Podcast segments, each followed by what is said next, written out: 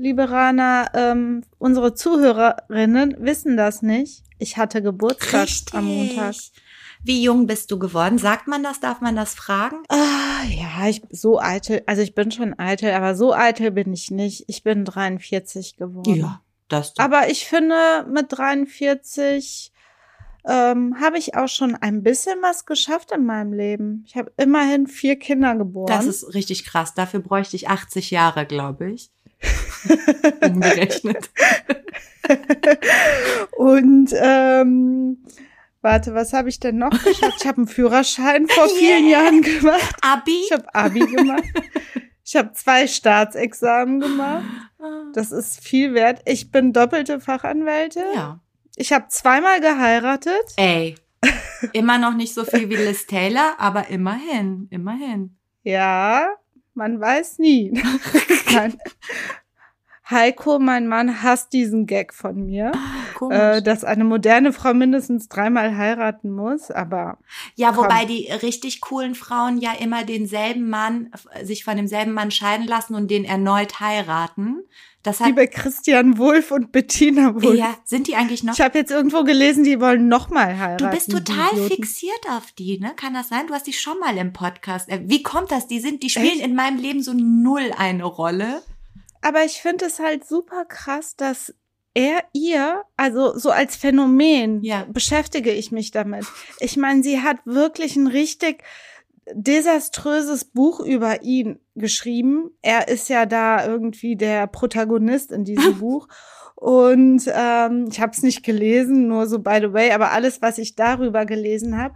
Und ich finde es so krass, das ist so despektierlich, so degradierend, so respektlos und unverschämt. Er ist immerhin der Vater ihres Kindes und er hat ihr ja nichts Schlimmes getan. Bei so jemand würde ich es ja noch verstehen. Und dann verzeiht er ihr das immer wieder und will immer wieder mit, und dann hatte sie mal den, ne? Und der kommt immer wieder mit ihr zusammen. Das ist für mich echt so ein menschliches Phänomen. Ich wäre so scheiße hart gekränkt. Ich wäre so wütend. Der, dieser Mensch hätte bei mir null Chancen mehr. Ich glaube, dass das äh, auch in, in deren Filterblase und in deren sozialer Schicht gibt es eben auch toxische On-Off-Beziehungen. Ähm, manchmal ist das ja üblich, dass ich meine, ich weiß jetzt nicht, vielleicht ist sie eine tolle Frau und so, und vielleicht hat er ihr ja auch was Böses angetan. Wir wissen es halt einfach nie, weißt du? Wir sehen immer nur das, was medial berichtet wird. Vielleicht war der voll der Schläger zu Hause. Who knows? ne? Ich meine, so sieht er nicht aus, aber wer sieht schon aus wie ein Schläger? Gut. Das stimmt. Ne? Also Das stimmt. Wie sind wir jetzt eigentlich auf Christian Wolf gekommen? Ach so, wegen heiraten genau, und genau, so. Ne? genau. Wo sind wir eigentlich Ja, heute? also- Willst du mal irgendwie ähm, sagen, was wir heute Bitte? hier machen? So kurzer Was? Prozessmäßig. Willst du mal die Einleitung raushauen oder labern wir wieder 80 Minuten und Heiko schneidet es raus? Ach komm, heute ist Wochenende. Aber ist dir mal so. aufgefallen, dass wir so mega innovativen Talk führen und der Produzent das einfach rausschneidet? Alles. Wie gemein. Ja. Das ist Das voll ist die Zensur.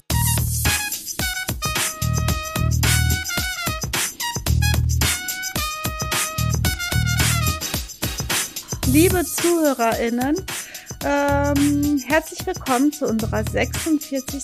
Folge Kurzer Prozess, ein juristischer Rundumschlag mit dir Talaye Bagheri. und mir, Elissa Chatic-Bär. So, hi Rana. Hi Lise.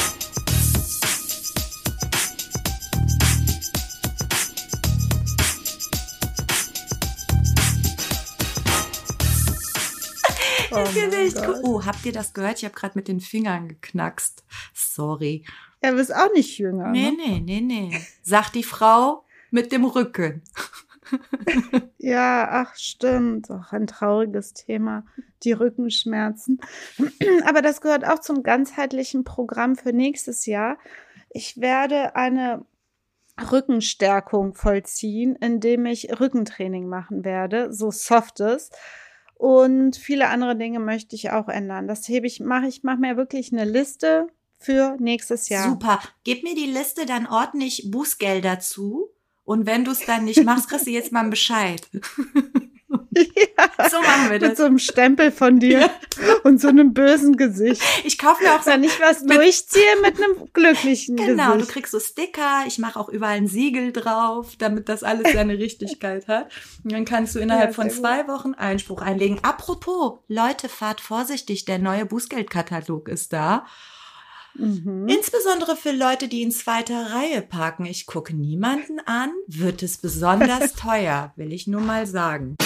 Also, ich bin ähm, kurz nach meinem Geburtstag über ein Urteil gestoßen, was ich richtig krass fand. Und zwar eine Richterin ist beim Landgericht Hagen zu einer Freiheitsstrafe verurteilt worden von knapp vier Jahren. Also die muss wirklich fast vier Jahre ins Gefängnis. Boah. Und das finde ich schon hart. Vor allem als Was, Richterin. warum und überhaupt, wo, was das Thema in dieser, äh, bei diesem Fall ist, erkläre ich euch. Erzähle ich dir gleich und unseren ZuhörerInnen. Ja. Man hört ja selten, dass Richterinnen auf der Anklagebank sitzen. Ja, und Ist ja schon eine, so eine Folge kurzer Prozesswert, oder? Absolut, absolut. Spannend. Ja, sehr gut. Ich mache heute das Service-Thema. Alle, die irgendwen stalken, sollten aufpassen. Es kann zivilrechtliche Schadensersatzansprüche nach sich ziehen. Ähm, ich erkläre das am konkreten Fall. Da ist nämlich ein Urteil des OLG Karlsruhe ergangen.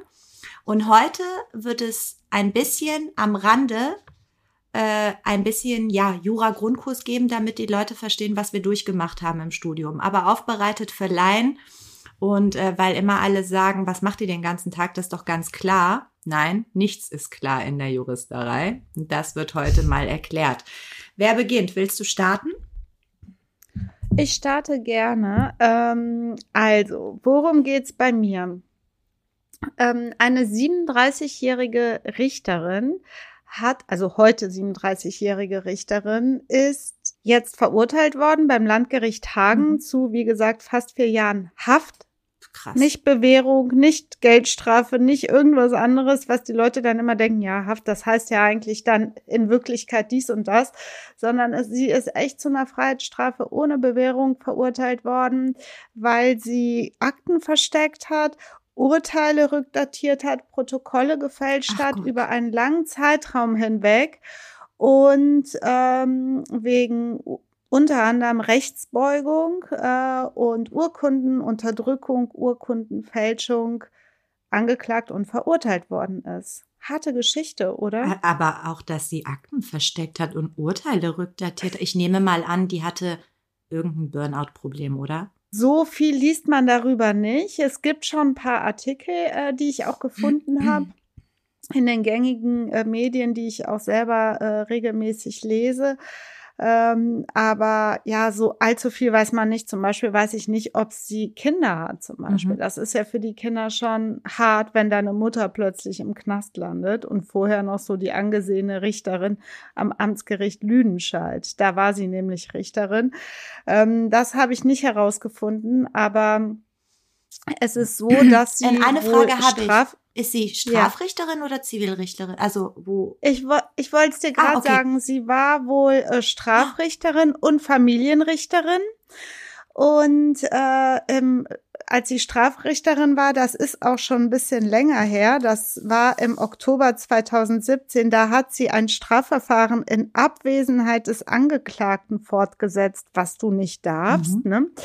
Äh, der oder die Angeklagte muss halt anwesend sein und äh, mit einem Urteil beendet. Das musst du dir auch erstmal reinziehen. Da gab es dann ein Urteil, obwohl kein Angeklagter oder Angeklagte da ist. Da werden ja diverseste Verfahrensrechte verletzt. Ähm, also das sind richtige Gesetzesverletzungen.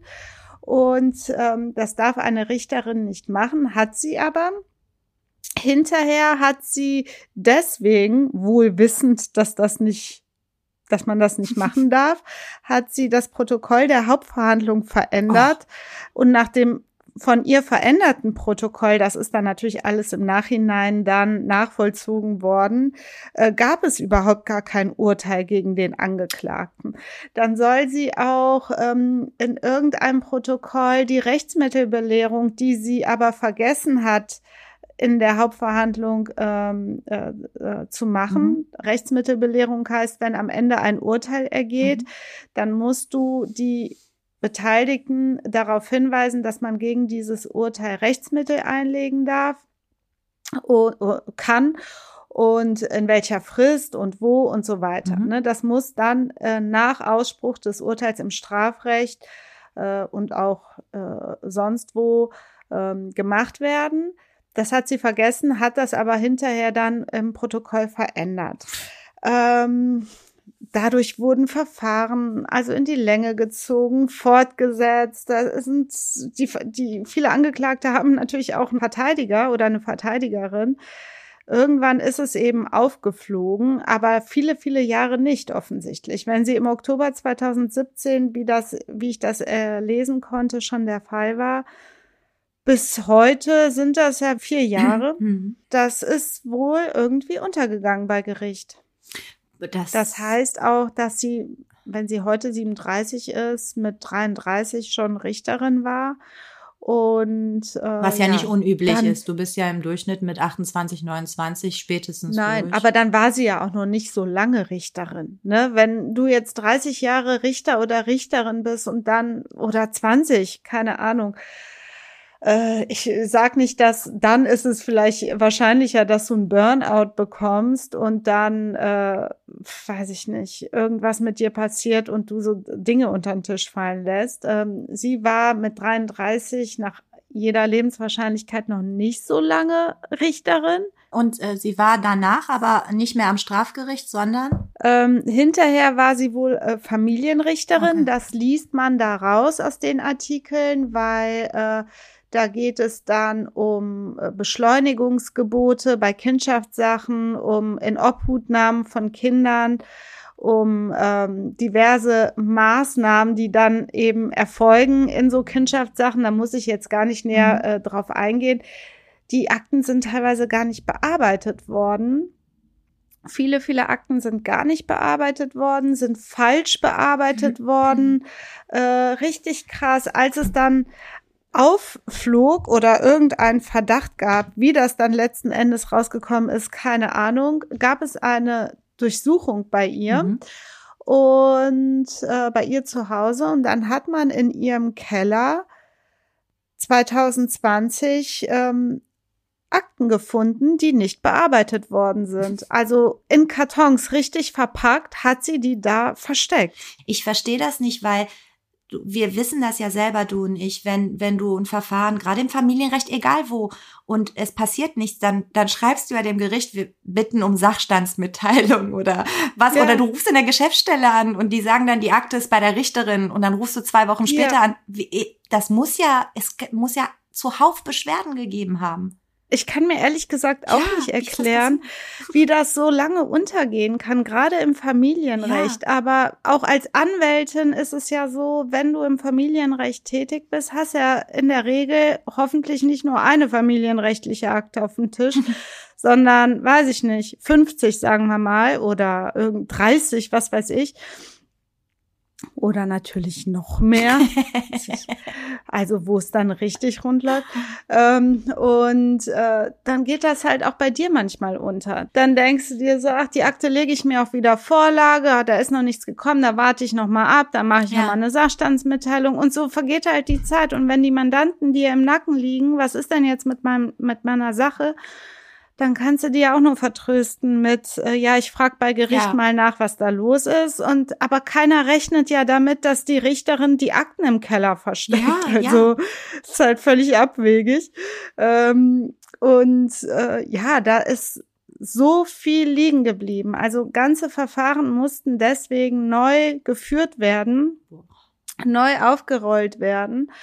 Und das kann natürlich auch gerade in Kindschaftssachen voll zu Lasten der Kinder gehen. Ne? Wenn die dann in Obhut genommen sind und irgendwo bei einer ja. Pflegefamilie oder im Kinderheim sitzen und darauf warten, dass da diese Übergangslösung endlich geklärt ja. wird, um zu wissen, wie es mit denen weitergeht. Und weil die Richterin, sie sagt selber, eine Blockade im Kopf hatte, ähm, das sind ja Einzelschicksale, die dahinter stecken und dann äh, die Folgen zu tragen haben. Deswegen ist es schon ein bisschen dramatisch, auch im Familienrecht insbesondere. Ja. Da geht es ja richtig um äh, Leben. Ja, absolut. Beides, beides, sowohl Strafgericht als auch Familiengericht. Jetzt, wenn du beim im Zivilrecht irgendwie fünf Jahre auf deine Schadensersatzsumme wartest, kann das mal okay sein. Aber äh, in den zwei anderen. Aber was meint sie mit Blockade? Also was hast du gelesen, was sie zu ihrer Verteidigung vorträgt? Ja, sie ist natürlich wird sie verteidigt äh, von einem Anwalt. Der hatte wahrscheinlich auch echt ein hartes Stück Arbeit zu leisten, weil wie willst du das erklären? Sie wurde psychiatrisch begutachtet und der Psychiater hält sie auch für voll schuldfähig. Wohl, weil sie auch selber sagt, ich habe mich zu keiner Zeit überfordert gefühlt. Ähm, ich hatte jetzt nicht so einen Leidensdrucker, der Schreibtisch ist bis oben hin voll und ich pack das alles nicht. Irgendwo habe ich gelesen, dass sie sagt, ich hatte eine Blockade im Kopf. Mein, ich zitiere das jetzt mal so äh, grob. Ähm, mein Psychiater sagt oder mein Therapeut sagt, dass mein Über-Ich wollte der Gesellschaft äh, ja sich fügen, dem gesellschaftlichen äh, Erwartungen äh, entsprechen und mein Unter-Ich hat aber gesagt, nein, möchte ich nicht. und ähm, ja, dann hat sie halt die Akten genommen und das finde ich echt, hat mit nach Hause genommen und im Keller versteckt. Ich meine, da weißt du ja schon als Richterin sowieso, das kommt raus. Ja. Und das das wird mir alles um die Ohren fliegen. Also du steuerst wirklich auf eine kleine Katastrophe zu. Äh, vor, Wohl wissen. Ja, äh, nochmal, äh, das ist vielleicht für Nichtjuristen ähm, nicht nachvollziehbar, aber du kannst dich der Akte nicht entledigen, denn die Parteien, also dein Mandant, deine Mandantin, die Gegenseite, alle springen dich ja an und sagen, wie geht's wollen jetzt? wissen, wollen äh, ja und es gibt ja auch bei uns akute Situationen, wo wir überfordert sind und wenn du die Sachen schleifen lässt, dann wird's nur noch schlimmer. Dein noch Telefon schlimmer. klingelt, du kriegst Mails, du musst immer gucken, dass du alles zeitnah wegmachst, sonst wird's ein Berg. Wie hat die das durchgehalten? Ja, das finde ich auch krass. Das ist so das ist wirklich, also ich bin natürlich psychologisch überhaupt nicht bewandert. Doch, doch, also finde äh, ich schon. Doch. Ja, also eigentlich in allen Bereichen. ich finde das schon. Also hau raus, was du glaubst. Ähm, aber ich finde oder ich glaube wirklich, dass sie einfach, ja, wie gesagt, die wusste, was passieren wird, aber es gab für sie keinen anderen Ausweg. Und eine gewisse Form von Dreistigkeit hängt da natürlich auch noch mit drin, dass sie denkt, ja, vielleicht kann mir ja auch nichts passieren. Ich bin hier verbeamtete Richterin. Ähm, am Ende entscheidet so eine Mischung aus allem, aber definitiv auch irgend so eine Burnout-Problematik wird da schon mit reingespielt haben weil sonst machst du das einfach. Ich finde, nicht. ich man kann sich ja auch Hilfe holen. Ja, ne? da man gerade kann ja auch sagen, auch bei Gericht hängen ja ganz normale Leute rum. Die haben ihre persönlichen Probleme privater Natur, äh, Scheidung, Kinder, äh, Kind ist sitzen geblieben, was weiß ich. Also so Sorgen, die man eben hätte und äh, was Krankheit, weiß, ich, alles, was es so im Leben gibt, ja. äh, was einem Sorgen machen kann. Und jeder hat ja ihre Probleme und seine Probleme. Und man kann sich auch Hilfe nehmen und sagen, ich bin hiermit überfordert. Ich will nur eine Teilzeitstelle zum das Beispiel. Das ist, äh, ich weiß Oder aus meinem privaten. Umfeld, ähm, dass es jetzt zum Beispiel am Amtsgericht Köln auch eine Person gibt, wie, wie so eine Art Vertrauensperson ja. zu der du gehst als Richter, Richterin, äh, vielleicht sogar als Geschäftsstellenmitarbeiter, das weiß ich jetzt nicht, ich weiß es nur von einem Richter, einer Richterin. Und dann sagst du eben, ich äh, zum Beispiel Anpassungsstörungen in meinem Privatleben, gab es eine Trennung oder mein Kind ist krank. Und die sind sehr, sehr äh, die haben sehr viel Verständnis, weil du natürlich gerade als Richter und Richterin über das Leben von anderen entscheidest und da äh, ist mhm. es äh, natürlich notwendig, dass du noch mal ähm, psychisch stabiler bist als vielleicht weiß ich nicht, wenn du einen anderen Job machst, genauso als Chirurg oder Pilot, du musst einfach dafür Klar. Sorge tragen, dass alle anderen gesund sind und ankommen. Ähm, deswegen wundert's mich, weil äh, gerade als wenn du drei Jahre ist das, glaube ich, Richter auf Probe, dann wirst du, glaube ich, verbeamtet auf Lebenszeit. dann hast du ja auch nicht dieses Problem, dass du dich nicht krank schreiben kannst und so oder den Job verlierst. Ich verstehe es nicht, warum sie sich keine Hilfe gesucht hat. Es ist echt krass, weil äh, was jetzt halt ist, ist, ähm, sie, sie hat sich entschuldigt, sie wollte keinem Schaden wohl, die, es gab eine Teileinlassung. Hm äh, von ihr. Also sie hat jetzt nicht durchgehend im Prozess geschwiegen. Es gab wohl auch ein Rechtsgespräch, wie ich gelesen habe, zwischen dem Anwalt der Richterin, ähm, dem Gericht und der Staatsanwältin. Aber ähm, die Staatsanwältin hat auch eine hohe Haftstrafe gefordert und am Ende hat das Gericht äh, die Frau auch verurteilt wegen äh, zu einer hohen Haftstrafe und ich meine, die Entscheidung ist noch nicht rechtskräftig. Dagegen kann man dann Revision einlegen. Ob sie das macht, weiß ich nicht. Äh, muss man dann sehen. Ähm, aber das Gericht hat unter anderem ähm, ihr strafschärfend quasi ähm, zu, oder strafschärfend zugrunde gelegt, dass sie wohl eine sehr hohe kriminelle Energie hatte.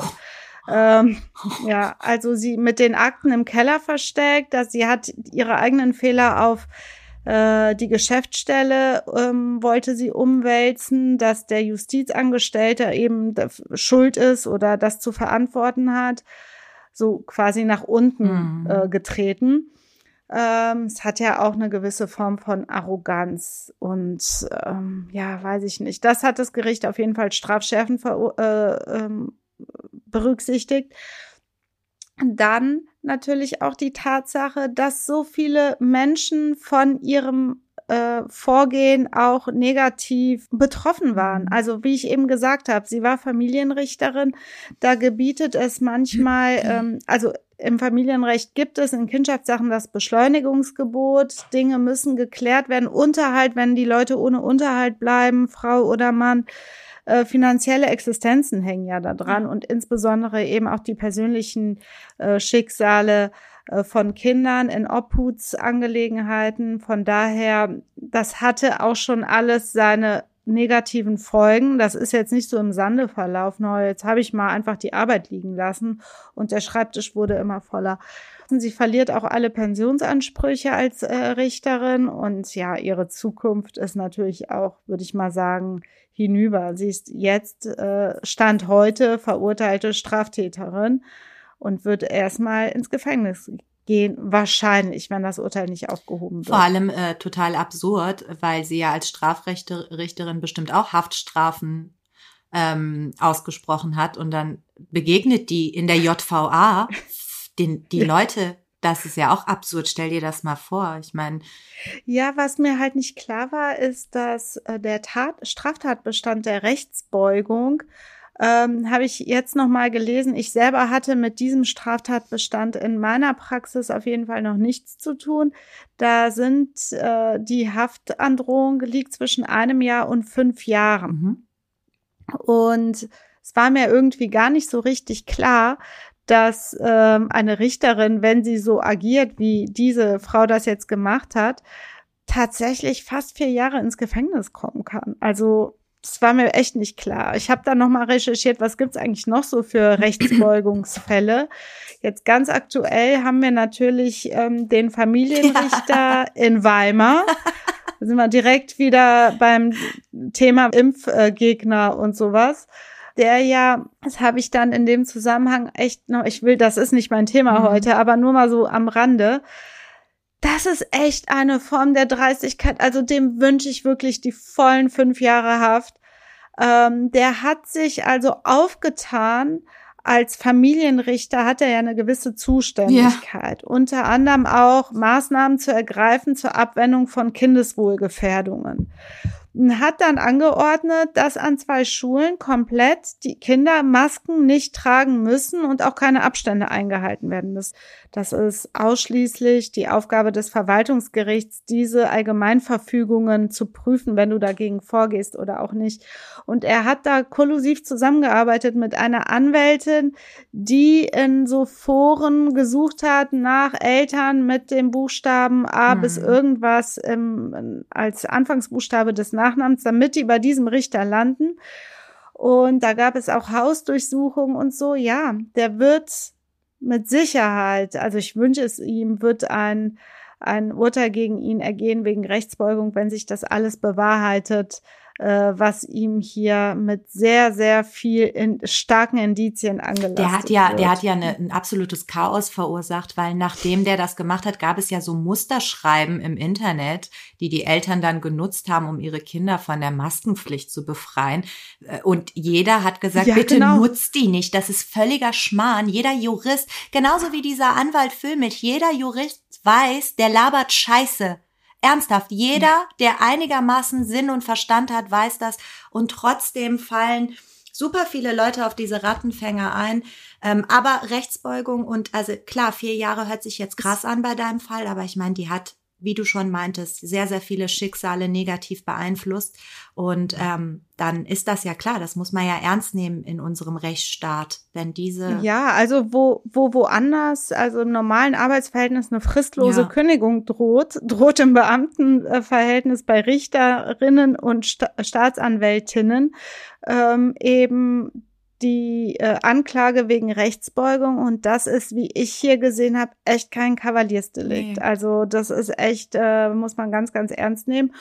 Fand ich hart, fand ich eine Geschichte wert und ähm, ja, mal gucken, ob sie äh, dagegen vorgeht und ob sie tatsächlich die nächsten fast vier Jahre ins Gefängnis muss. Gibt ja dann auch immer die Möglichkeit von Haftverkürzung und so weiter, offener Vollzug. Ich weiß es nicht, aber trotzdem, es ist halt wenn schon sogar hart. Hönes in den offenen Vollzug durfte, dann muss man das doch auch als Richterin dürfen, wobei sie wahrscheinlich nie wieder als Richterin arbeiten wird, ne? Gehe ich mal von aus. Sicherlich nicht und das wünsch, wünscht man sich ja auch nicht.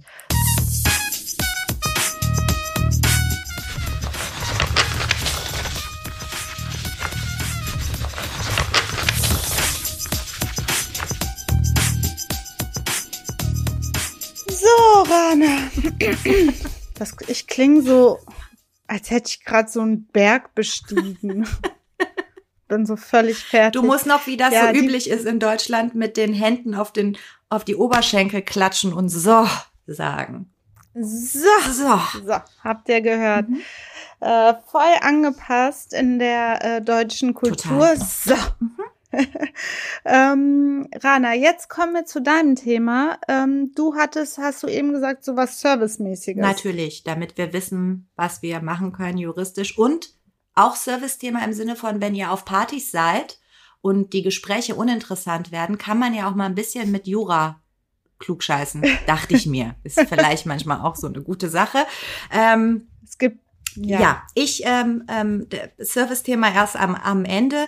Der Fall, der ähm, zugrunde liegt, den ich heute besprechen will, ist äh, wirklich.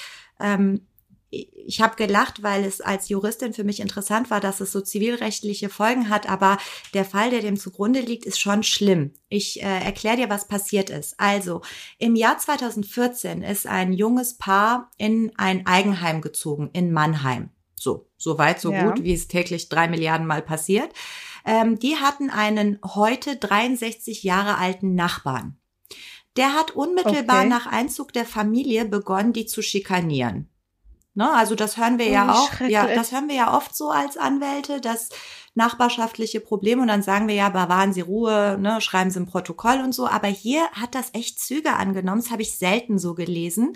Ähm, ursprünglich hat er damit angefangen, die Familie zu beobachten vom eigenen Fenster aus, also auch über ein normales Maß hinaus. Mhm. Dann hat er nächtliche Klopfgeräusche an der Hauswand der Familie äh, gemacht, also einfach so wild rumgeklopft. Ähm, dann hat er sich gesteigert zu derben Beleidigungen, die dann auch in zwei konkreten Todesdrohungen gipfelten. Im Jahr 2017 war das dann. Also stell dir mal vor, drei Jahre hatte der die dann schon schikaniert. Ähm, Im April 2017 hat er noch äh, dem Ehepaar gesagt, ich habe eine Pistole und ich werde die holen und dann wisst ihr, was passiert. Und äh, im Juli 2017 hat er den Mann mit einem Beil verfolgt, ist dem also hinterhergerannt mit einem Beil in der Hand und äh, der konnte fliehen und daraufhin hat er mit diesem Beil das Fahrzeug dieses Ehepaars malträtiert, also einen enormen Sachschaden verursacht.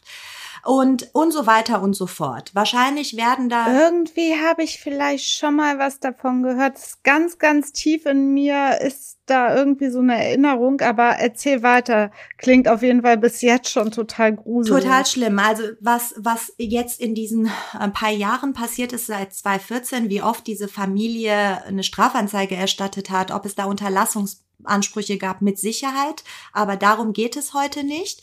Ähm, das war nur alles so schlimm, äh, dass die Familie ausgezogen ist. So, wir wollen an dieser Stelle mal kurz ähm, auf eine Podcast-Folge Bezug nehmen, wo wir gesagt haben, dass der Stalking-Tatbestand verschärft wird. Genau. Das ist jetzt. Das war ja im, das war ja im Zusammenhang mit diesem schrecklichen Fall von ähm, der jungen Frau, die dann hinterher durch ihren Stalker, ähm, von dem sie nicht mal wusste, dass sie gestalkt wurde, durch ihn, ähm, umgebracht worden Mhm. ist. Die Frau ist leider tot, eine junge Frau und der Typ ist im Gefängnis Ja. und hat es, glaube ich, selbst im Gefängnis nicht kapiert, ja, ja. dass er da äh, einfach, ja, was Sache ist. Ja, ja, das ist also deswegen, ähm, man hat ja viel darüber diskutiert. Diesen Nachstellungstatbestand gibt es seit 2007. Es gab 2017 eine Reform, aber äh, es reichte immer noch nicht. Jetzt seit dem 1. Oktober 2021, also recht jung,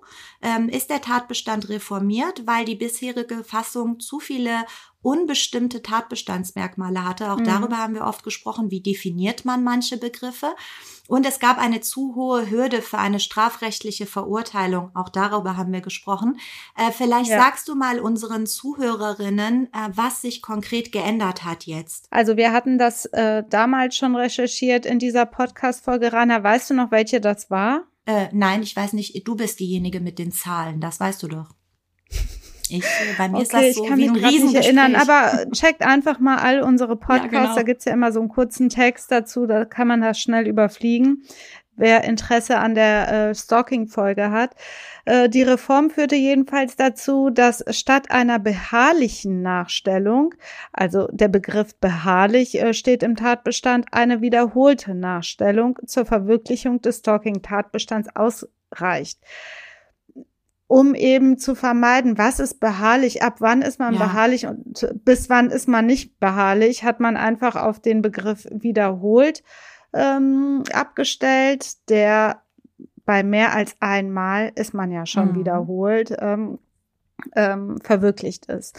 Und die Beeinträchtigung der Lebensgestaltung des Opfers ist nicht mehr, muss nicht mehr schwerwiegend sein, also Begriff schwerwiegend. Es reicht inzwischen eine nicht unerhebliche Beeinträchtigung der Lebensgestaltung aus.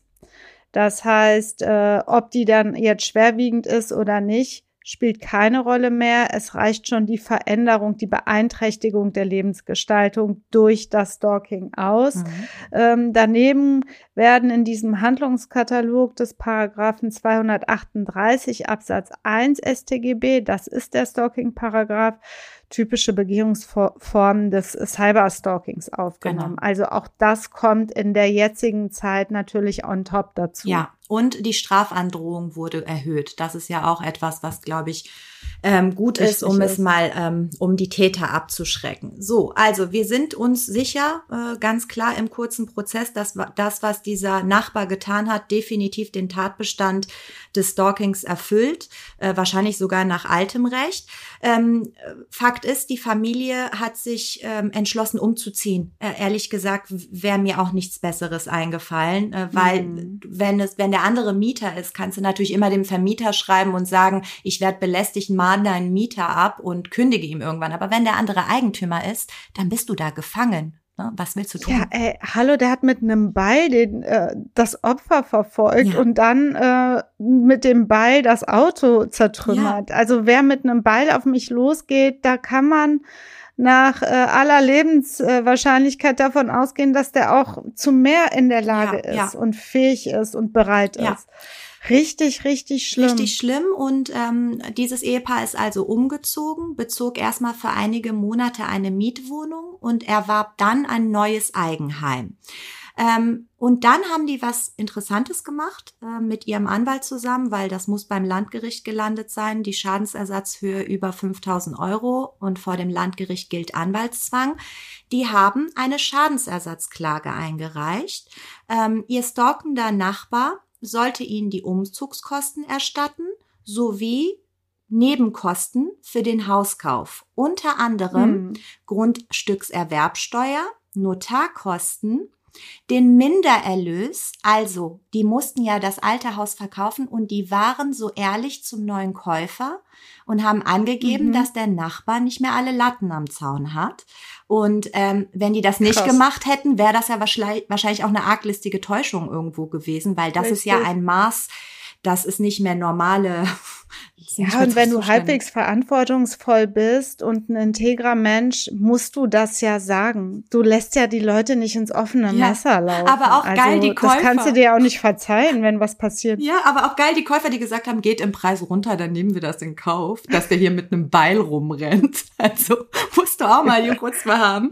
Äh, und die wollten die Maklerprovision für die Veräußerung des verlassenen Hauses. So, mhm. die sind. Also da kommt ja ein bisschen was zusammen. 113.000 ne? Euro, liebe Elissa. Ist nicht dein Haben Ernst? die beim Landgericht Mannheim geltend gemacht und mhm. äh, haben dort in erster Instanz verloren. Das Landgericht Mannheim okay. hat gesagt, nö. Daraufhin sind die in Berufung gegangen zum Oberlandesgericht Karlsruhe und das OLG hat denen 44.000 Euro nur zugesprochen und ich erkläre dir auch warum. Der stalkende Nachbar muss auf jeden Fall die Umzugskosten zahlen und der muss zahlen die Grundstückserwerbsteuer und die Notarkosten, also die Nebenkosten für das neue Haus. Genau. Warum? Ähm, das OLG hat das wie folgt begründet. Die haben gesagt, yo, Stalking liegt vor, 238 StGB. Auch Bedrohung, Paragraph 241 StGB. Ähm, und diese zwei äh, Normen im Strafgesetzbuch sind Schutzgesetze im mhm. Sinne des bürgerlichen Gesetzbuches. Okay. Dort 823 Absatz 2. Ähm, damit ich das kurz einordne und dir dann erkläre, was das OLG genau gesagt hat. Ähm, wir haben in, in der Juristerei verschiedene Ansprüche und klare Prüfungsreihenfolgen. Es gibt Vertrag, vertragliche Ansprüche. Also wenn du mir ein Auto verkaufst und das ist mangelhaft und ich fahre die Klippe runter, dann habe ich Schadensersatzansprüche gegen dich aus Vertrag. Und dann gibt es quasi vertragliche, damit langweilig die Leute nicht. Und unter anderem gibt es eben deliktische Ansprüche. Also ja. richtiger heißt es das Recht der unerlaubten Handlungen. Und die dienen zur Begründung von Schadensersatzansprüchen in Fällen, bei denen zwischen den Parteien kein Vertragsverhältnis besteht. Ne? Wie hier. Der mhm. Nachbar und die, das Ehepaar haben ja keinen Vertrag miteinander, sondern man muss eben gucken, Recht der unerlaubten Handlung. Und ach. Hat er denn nicht auch, ja? Der hätte doch auch, obwohl, das kann, kann ich dich am Ende fragen, aber das Auto mit dem Ball zerstören ist ja auch ein ähm, Anspruch aus unerlaubter Genau, Handlung. welcher ist das? 823. Absatz bitte. Ein. Richtig. Warum? Eigentumsverletzung. Ne, du kannst ja nicht einfach rumlaufen. Du so, was? Mündliche Prüfung? Ich stehe auf dem... Können Sie die Frage oh, nochmal wiederholen? Assessment Center. ich war einmal beim Bewerbungsgespräch. Da kommt wirklich... Gut. Das, ist jetzt eine andere Geschichte. Das ist ein Trauma, aber es hat so ein Trauma ja. in mir ausgelöst. Da kommt so ein Anwalt rein und macht so drei kleine Strafrechtsfälle mit mir. Und du so, hä? Und ich habe den, ich habe ihn auch gefragt, ist das jetzt eine Prüfung? Weil ich war völlig überfordert mit der Situation. Man redet ja auf Augenhöhe. Ähm, und der Typ war nicht einmal Fachanwalt für Strafrecht. Ja, der wollte sich profilieren. Das ist ja leider oft ein Problem. Ja, also ähm, das zum Thema, was wir Juristen alles prüfen. In der Tat, das Auto kaputt zu hauen, ist Paragraph 823 Absatz 1. Und 823 Absatz 2 eröffnet dir die Möglichkeit, bestimmte Schutzgesetze aus dem Strafgesetzbuch oder zum Beispiel der Straßenverkehrsordnung rauszuholen und daraus einen Schadensersatzanspruch zu generieren. Schutzgesetze mhm. sind alle Normen, die nach Zweck und Inhalt zumindest auch dazu dienen sollen, den Einzelnen zu schützen. Ich glaube, Volksverhetzung ist das zum Beispiel nicht. Ne? Aber was du gerade meintest, nenn mal typische Fälle, also typische Bestände. Ja, Betrug Geht. fällt mir jetzt klassischerweise natürlich immer ein. ähm, wenn man in betrügerischer Absicht eine unerlaubte Handlung begeht oder beziehungsweise gleichzeitig auch einen Betrugstatbestand erfüllt. Also im Strafgesetzbuch sind die typischen Normen Körperverletzung, fahrlässige Körperverletzung, Diebstahl und Betrug. Genau. Geldwäsche ja. geht auch. Die holst du dann aus dem Strafrecht raus und generierst damit über 823 Absatz 2 einen zivilrechtlichen Schadensersatzanspruch. So auch hier. Das OLG mhm. sagt, äh, ja, über 823 ist eben diese Nachstellung und die Bedrohung ein Schutzgesetz und dementsprechend Schadensersatzanspruch, dementsprechend äh, zivilrechtlich relevant. Aber ja. jetzt kommt die Einschränkung. Ähm, dieser Schadensersatzanspruch erfasst nur diejenigen Schäden, die vom sogenannten Schutzzweck der Strafnorm erfasst werden. Hört sich hochgestochen an, meint aber, dass nur diejenigen Kosten ersetzt werden, die die Stalking-Opfer aufbringen müssen, um ihr persönliches Sicherheitsgefühl wiederherzustellen. Und dazu okay. gehören die Umzugskosten und die no Nebenkosten für das neue Haus. Die Maklercourtage und der Mindererlös, das sind aber Vermögensfolgeschäden. Die brauchst du nicht, um dein Sicherheitsgefühl wiederherzustellen. Die sind zu subsumieren unter Pech gehabt. Äh, und dementsprechend ja. muss das der Stalker nicht ersetzen. Ähm, und damit. Das finde ich aber inkonsequent, weil auch die Maklergebühren, ähm, zumindest die Maklergebühren aus meiner Sicht, hätten da noch mit reingehört, denn durch den Makler sind sie in die Lage versetzt worden, ein Haus für sich zu kaufen, zu finden, ähm, durch das neue Sicherheit Nein, die Maklerquotage also, ist entstanden, um das alte Haus zu verkaufen. Ach so, okay. Ja, da musst du ja, wenn du als Verkäufer, es gab ja eine Gesetzesänderung, Verkäufer und Käufer tragen die Maklercourtage zur Hälfte in der Regel. Und da, ja. und du brauchst nicht den Verkauf des alten Hauses, um das Sicherheitsgefühl herzustellen. Die hätten ja ein neues Haus kaufen können und das alte behalten können und vermieten können.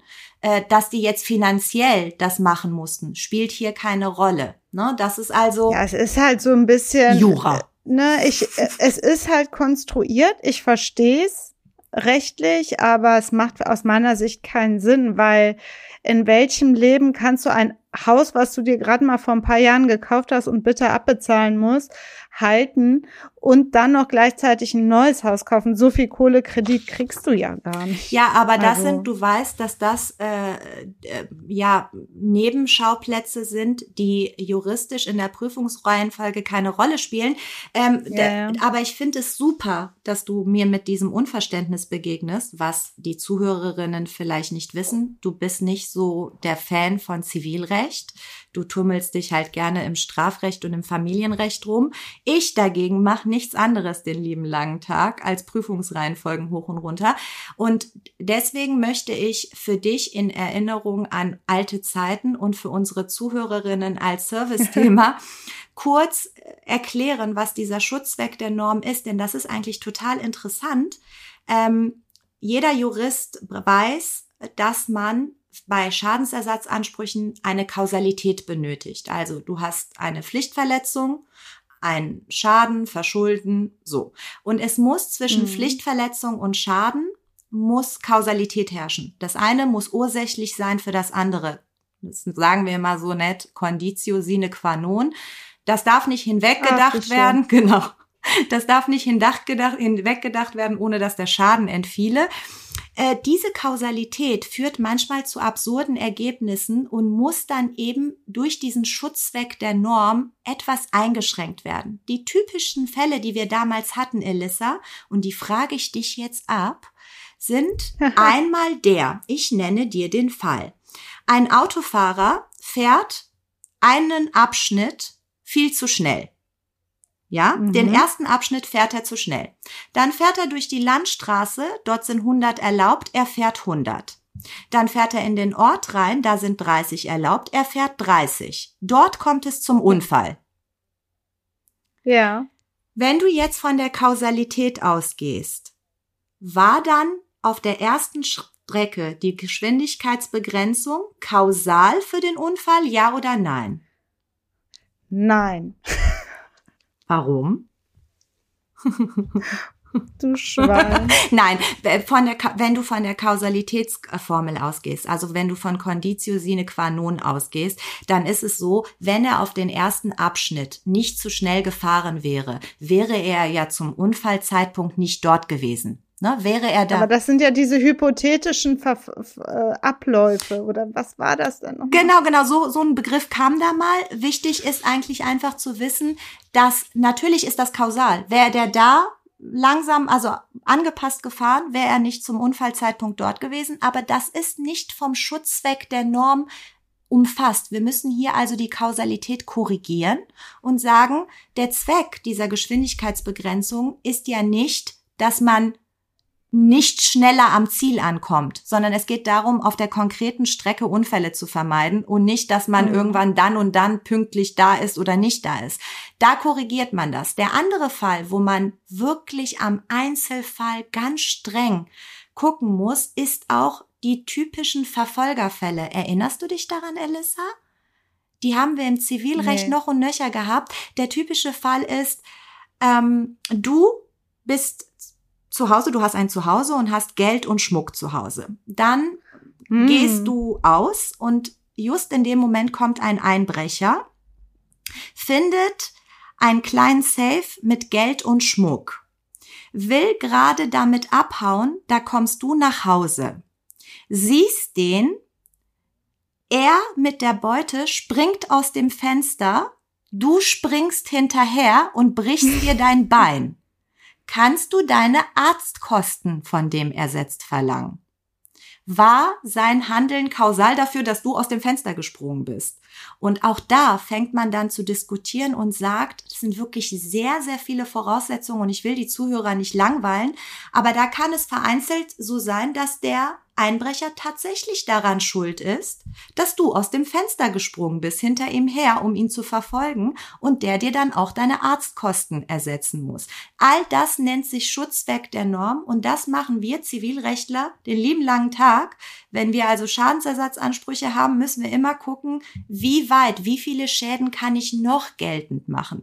Da kommen dann auch so Begriffe wie Weiterfresserschaden, Mangelfolgeschaden und solche Sachen. Und hier hat das OLG Oh, nee, komm, das ist für unsere Zuhörerinnen zu krass. Das ist krass, aber das zeigt auch, wie sehr man am Einzelfall und detailliert vorgehen muss. So hat es das OLG hier gemacht. Ich weiß nicht, warum das Landgericht Mannheim das so abgeschmettert hat, aber das OLG hat denen ja immerhin 44.000 Euro zugesprochen und ich glaube, das tut dem Stalker ein bisschen mehr weh, als vielleicht ein der Jahr. Der ist bestimmt mit einem Ball zu Gericht gegangen. Ich glaube auch, also dass der, dass man den nicht unter Betreuung stellt, das kann ja nicht normal sein, so ein äh, Handeln. Wie schlimm, wenn solche Menschen da draußen unterwegs sind. Und wie oft das ähm, passiert.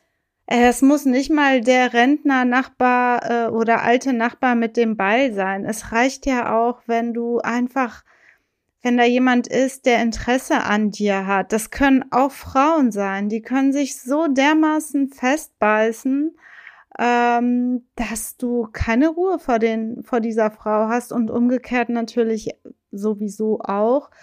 Ähm, auch im Stalking sind die meisten Täter männlich. Das, da gibt's Studien. Ja. Und weißt du, was ich gut finde, dass jetzt dieses Cyberstalking, weil ich glaube, das ist ein größeres Problem, ähm, mhm. das, die, das ist halt einfacher. Cyberstalking ist halt einfacher, als wenn du die ganze Zeit vor ja. der Haustür rumstehst und äh, äh, da verfolgst und so. Ähm, es ist schon wirklich ein schlimmer Straftatbestand und ich finde es gut, dass man jetzt auch zivilrechtlich eben Schäden geltend machen kann, weil wenn du zu so einem Umzug veranlasst wirst, das ist ja schon erheblich, was du dann da investieren aber ich musst. glaube, in vielen Fällen, ich meine, das Urteil ist richtig und wichtig, aber in vielen Fällen, wenn du so weit gehst, dass du Menschen dermaßen stalkst, dass sie ihr Eigenheim verkaufen und woanders hinziehen und ähnliches, ne, Adressen, ähm, verheimlichen lassen bei der Einmelde Einwohnermeldebehörde und so weiter also wenn du richtig krasse Maßnahmen ergreifst, dann, wenn du so weit gehst als Stalker oder Stalkerin, ähm, dann ist dir das, was droht, am Ende auch egal. Du hast halt null Kontrolle mehr über dein Handeln Naja, und ja, aber bist im Wahn gefangen. Aber zivilrechtlich, strafrechtlich, wenn er zu, wenn er eine Haftstrafe bekommt oder alles, das ist irgendwann vorbei. Aber 44.000 Euro musst du erstmal als Schadensersatz aufbringen. Bringst du das nicht auf, der Typ scheint ja eine Immobilie zu haben, vollstreckst du halt, machst eine Zwangsversteigerung, Ja. tut weh. Das ist, na, das, das ist natürlich möglich, wenn da jemand ist, der was hat. Aber wenn du so ein äh, Klar. mittelloser Typ bist oder eine mittellose Frau, hast du auch keine Angst äh, vor einer Vollstreckung, Nein. weil du hast nichts, was vollstreckt werden Nein, kann. Und dann läuft das ins Leere, dann ist das natürlich ein Urteil mit Symbolwirkung und auch für, für dich selber, für, für deine Psyche ist das eine gute Sache. Aber es bringt nicht immer was. Ah. Deswegen Aber 30 Jahre Hä? Gültigkeit, Elissa. Irgendwann wird auch vielleicht dieser mittellose Mensch mal arbeiten und dann machst du einen Verhängungs- und Oder erben. Überweisungsbeschluss. Oder erben. oder erben. Richtig. Hier war es ja so, dass der Nachbar eine Immobilie hatte, also mein Rat zwangsversteigern, damit er da wegkommt. Ähm, und das tut dann weh. Als letzte Frage, damit die Zuhörer vielleicht das auch mitnehmen an dich. Was ist besser?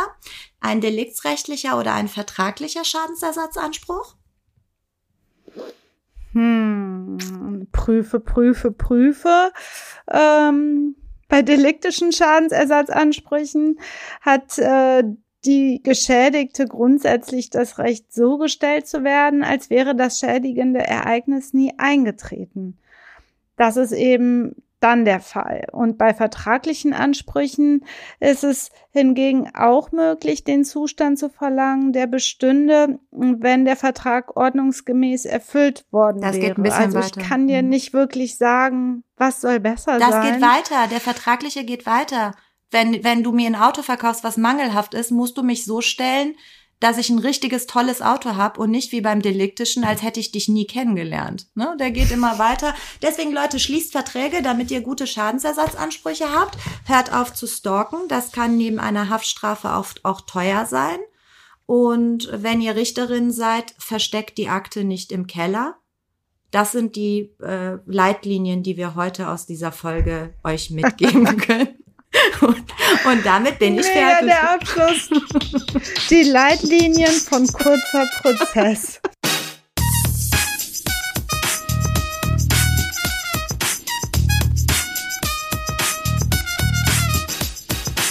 Das war die 46. Folge Kurzer Prozess, ein juristischer Rundumschlag mit dir Elissa Chartic-Bär. und mir, Talaye Bagiri.